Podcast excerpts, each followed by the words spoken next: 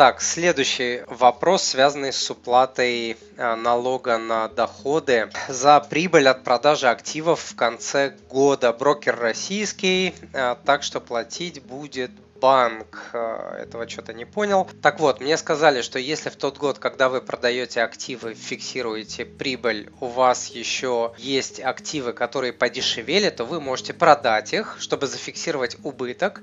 В этом случае, дескать, зафиксированный убыток уменьшает общее количество прибыли, соответственно, налог платить э, нужно будет с меньшего количества прибыли, а сами активы, которые были подешевевшими, можно откупить сразу после продажи, имеется в виду после Нового года. То есть мы остались при своем, но налог меньше.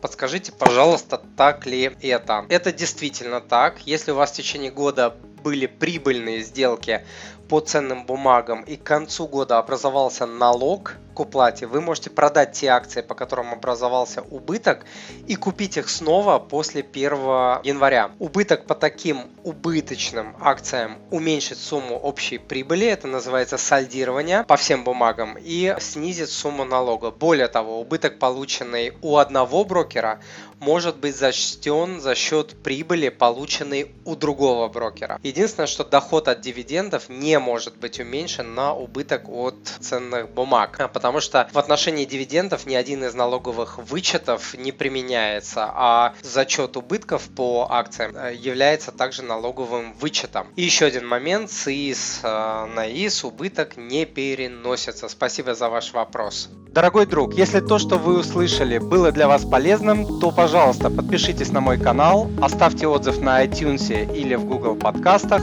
или просто пришлите мне электронное письмо с вашим отзывом. Я читаю все отзывы лично. Заранее большое спасибо.